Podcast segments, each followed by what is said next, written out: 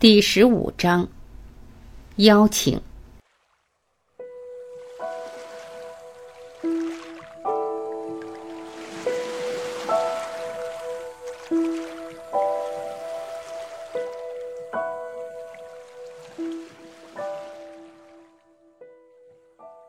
真理一直存在着，只有谎言才必须捏造。画家乔治·布拉克，一八八二至一九六三。现在，我认为人生就是我替自己写的一部美妙戏剧，所以开心演好自己的角色就是我的目的。雪莉·麦克莱恩。当我在游乐园玩过山车时，我看到它总是慢慢开始启动的。我坐到座位上，系好安全带，等待其他游客入座。接着，过山车开始移动，起初是缓慢的移动，后来速度越来越快，沿路狂飙，上坡、下坡、转弯、绕圈。后来，过山车又再慢下来，最后停在终点。当我解开安全带，起身离开过山车时，我觉得很开心。但是因为刚才疯狂的过山车经验，让我一时搞不清方向。你阅读本书的疯狂体验也可以这样形容吗？当你坐到座位上，系好安全带；当你从坎菲尔德写的推荐序和我写的介绍开始这个行程。然后，随着你发现游戏规则，你开始慢慢移动。接着，你发现学问、科学第一阶段、第二阶段、寻宝工具和彻底解脱点。你开始更迅速的移动，经过上坡、下坡、转弯和绕圈。看到最后一章时，你的移动速度又慢了下来，即将停在终点结束行程。或许你觉得既兴奋又有点搞不清方向，所以当你准备好重回现实世界，问题来了：现在该怎么办？首先，你搭乘的疯狂过山车并不适合每个人。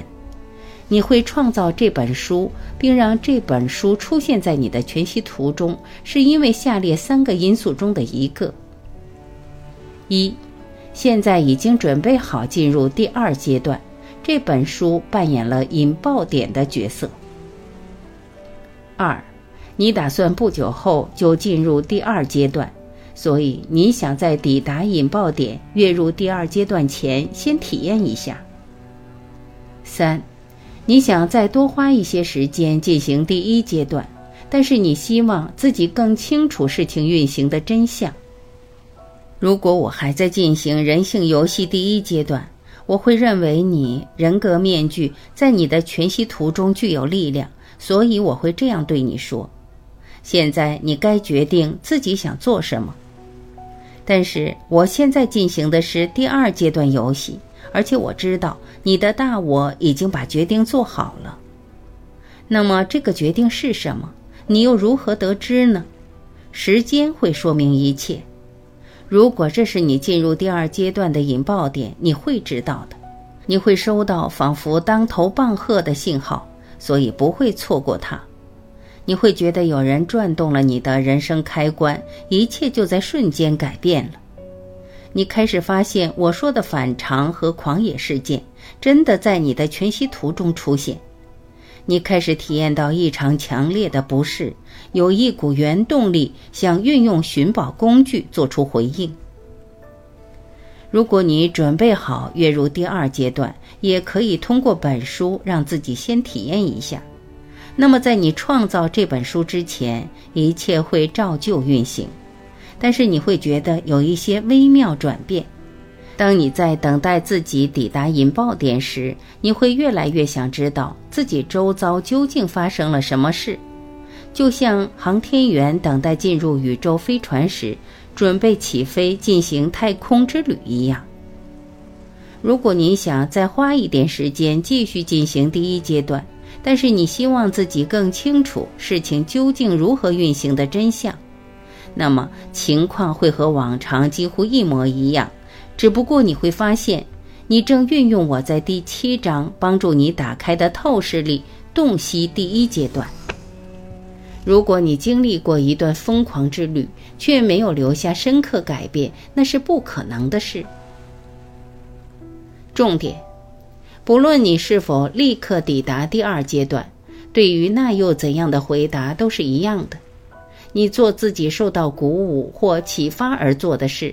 事前事后有任何的不适，你就运用流程工具。如果你再花一段时间继续进行第一阶段游戏，我依旧邀请你在感到不适时运用流程。你可以按照我的做法去做，或者改成更好的步骤和使用不同用语。我在从金钱游戏中彻底解脱的现场活动和书籍转变的自学系统中讨论过。情绪不是发生在你身上的事，而是你自己做的事。你选择如何诠释并回应自己在日常生活中经历的事件，借此选择在某个时刻有什么感觉。在第一阶段，我们创造这个幻象：自己带着情绪坐在乘客座位，沿途无法掌控，不像坐在驾驶座可以全权操盘。即使你继续进行第一阶段的游戏，在出现不适时运用流程。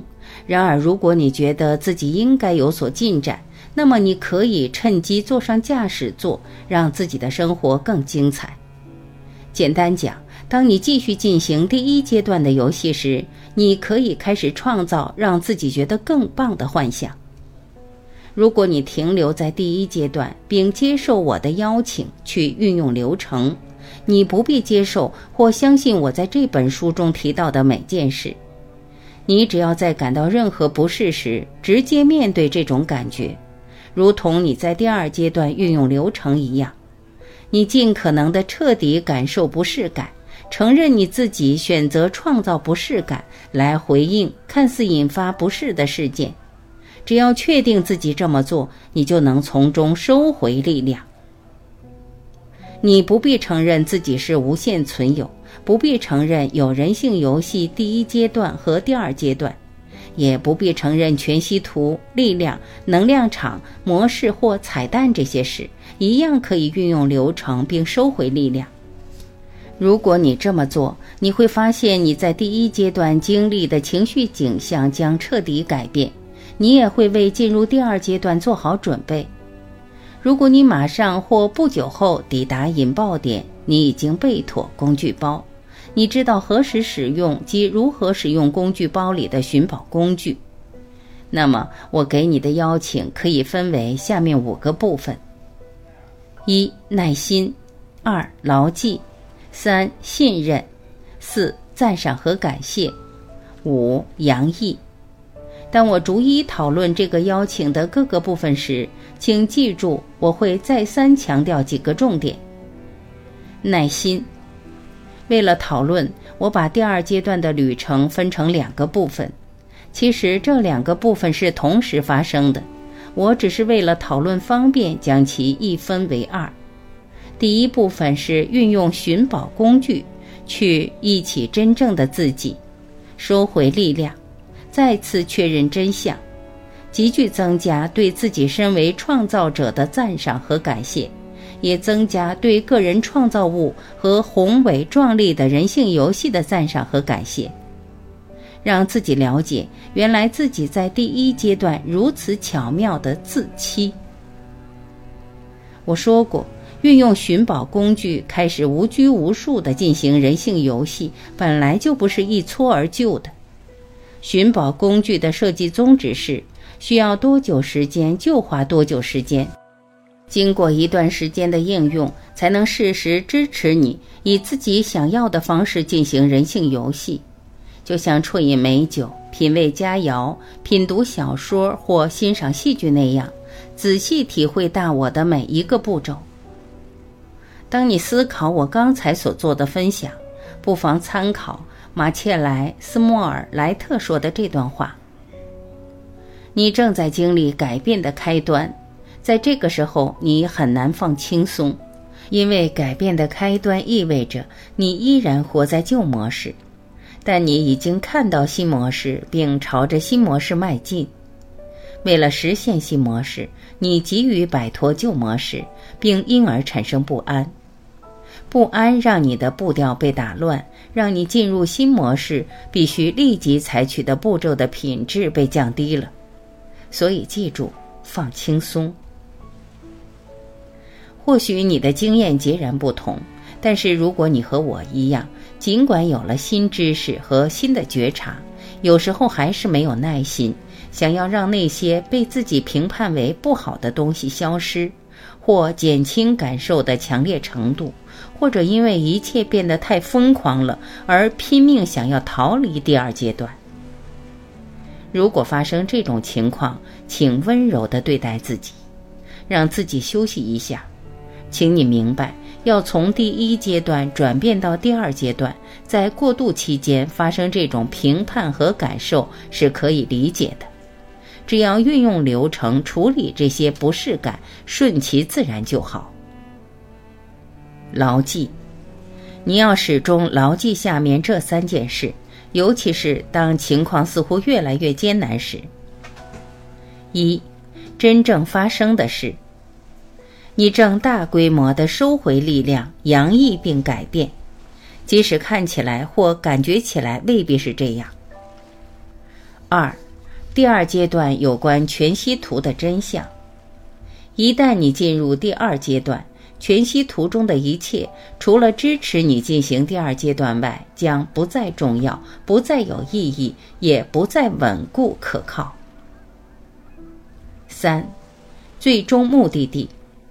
无拘无束地进行人性游戏，这个宝藏远比你听过和看过的，或以目前的角度可能想象的宝藏还要珍贵。与你自己在第二阶段真正可能做的事相比，我先前为你做的描述实在微不足道。如果你和我一样，你可能会为自己创造截然不同的事物。牢记上述三个重点。将能帮助你在想认输投降时坚持下去，继续进行第二阶段的功课。你也要记住，你不可能评判、痛恨、不喜欢或想修改、完善创造物，或让创造物消失，还能同时从中收回力量。两者是无法共同存在的活动。在你开始进行第二阶段的旅程时。当你跟随大我的带领，找到彩蛋，收回力量时，很可能你还有许多评判。不过，只要你继续进行第二阶段的功课，就会发现，当你继续洋溢，评判就会自然消失。请记住，第二阶段与逻辑、理性思考或设法把事情搞清楚无关，而与感受和直接体验有关。你也要记住。当你深入第二阶段时，我在本书跟你分享的一切，即使是你确定自己完全了解并懂得的事，对你而言都会变得越来越真实。你也会以目前无法想象的方式，有更深入的了解和领悟。期待看到这些洋溢的闪光时刻，同时记得彻底体验每分每秒。信任。尽快让自己做到信任，而且当你运用寻宝工具并通过流程洋溢时，你就能做到信任，摆脱想要控制或操纵全息图这个幻象，摆脱第一阶段的必须主动采取大规模行动让事情发生或完成的伎俩，摆脱目标、小算盘、投资成果和成效，信任大我。只要跟随他的带领，把自己交给第二阶段游戏，让大我带领你找到宝藏。赞赏和感谢。当第二阶段向你展现，你将在指引下找到能量场中的彩蛋，你从中收回力量并瓦解模式，你的全息图也因此改变。你赞赏和感谢这一切伟大的创举。你要赞赏和感谢自己这位创造者，是你创造了自己体验到的一切。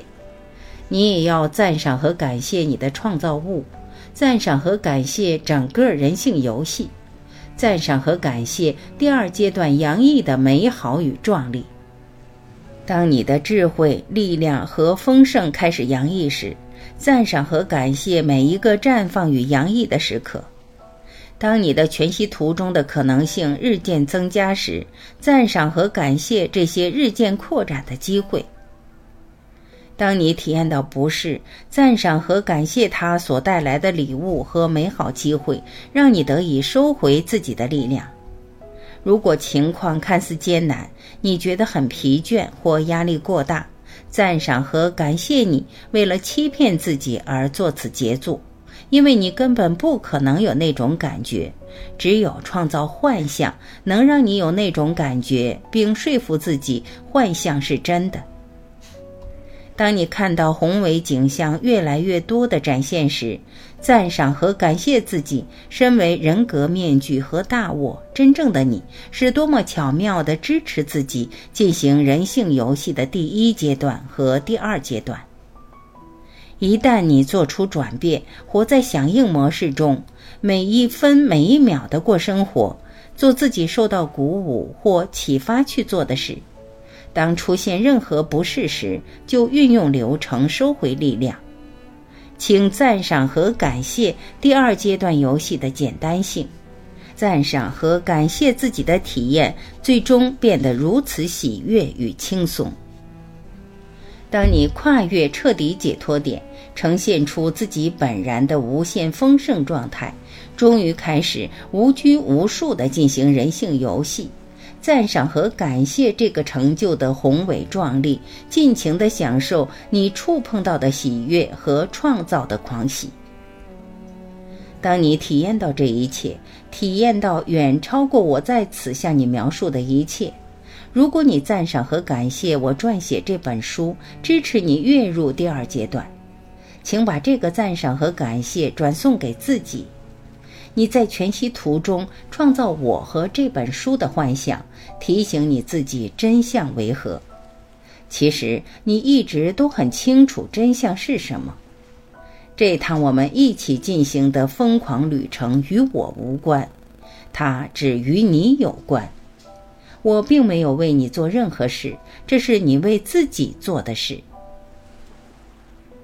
杨毅，你清楚的知道这本书不只与金钱有关。如果你接受我的邀请，跃入第二阶段，并运用我先前说明的寻宝工具，你一定能从金钱游戏中彻底解脱，开始呼吸着你的无限丰盛。不过。你的人性游戏体验所出现的转变不会就此停止，酷炫的事会自然发生。第二阶段的洋溢并不局限于金钱和丰盛，而是会扩展到个人全息图的各个角落。如同我先前的建议，通过第二阶段的功课，你也能在个人生活的所有层面看到洋溢，并且在各方面创造既美妙又惊喜的体验。同时，你也让自己有机会运用寻宝工具，找到与金钱无关的彩蛋。重点，洋溢到全息图中的方方面面，这正是第二阶段游戏的名称。现在，你准备好开始进行大家都能玩的终极冒险——人性游戏。你即将进行百年寻宝之旅。你要找的宝藏比金银财宝更贵重，也比地底下的石油，比你在全息图中看到银行余额有几百万美元更重要。你即将接触到自己无法想象的力量、喜悦、平静、满足，以及无法想象的丰盛和创造的狂喜。不管在此途中你的全息图变成什么模样。不管你体验到什么不适，真相是从真正的你的角度来看，你玩得很开心，你享受到前所未有的喜悦，你受到完全的祝福，在完全由你创造的世界里，以你自己想要的方式进行人性游戏。我在以好莱坞电影制片为例，强调这个重点。你在电影院观赏所谓的恐怖片、悲情片或动作片，剧中的角色遇到了看似不好的事，你可能评判那些经验时心想：“哇哦，那太可怕了。”但是电影制片人在拍电影时的经验是怎样？他们最后看到剪接完成的影片时作何感想？应该是喜悦、感激和满足，对吧？制作电影让他们享受到前所未有的快乐。举例来说，你在电影中看到某人被刺伤流血了，你心想：“哇，好可怕！”但是创造这个幻象的好莱坞特效鬼才的想法是：“太棒了！瞧这伤口和流血的模样多么真实！我真把这个工作搞定了。”当你看到片中某个角色好像在受苦，扮演那个角色的演员想的却是：多么棒的演出啊！这么有说服力，好极了。你和你的纯体验式影视剧也是这样，不管你在全息图中看到什么或惊艳到什么，真正的你玩得很开心，并说：“哇，我真的完成了那个幻象，实在太酷了，多么好玩啊！”当你在第二阶段运用寻宝工具，并继续洋溢，你就会越来越有上述感受。我太太塞西莉热爱瑜伽及瑜伽教学。瑜伽课程结束时，她总会双手合掌，在胸前做祈祷姿势，向学员说 “Namaste”。接着，她向学员解释这个词的意思是：“我向你内在神圣的光致敬。”那是临在于一切众生内在的神性，因此我们是一体的。这段话为我们共同走过的这段旅程画上了圆满的句号。为什么我说这段呢？因为如果你马上不久后或过一段时间再跃入第二阶段，我相信我们会再度相遇。我们电影中见哦。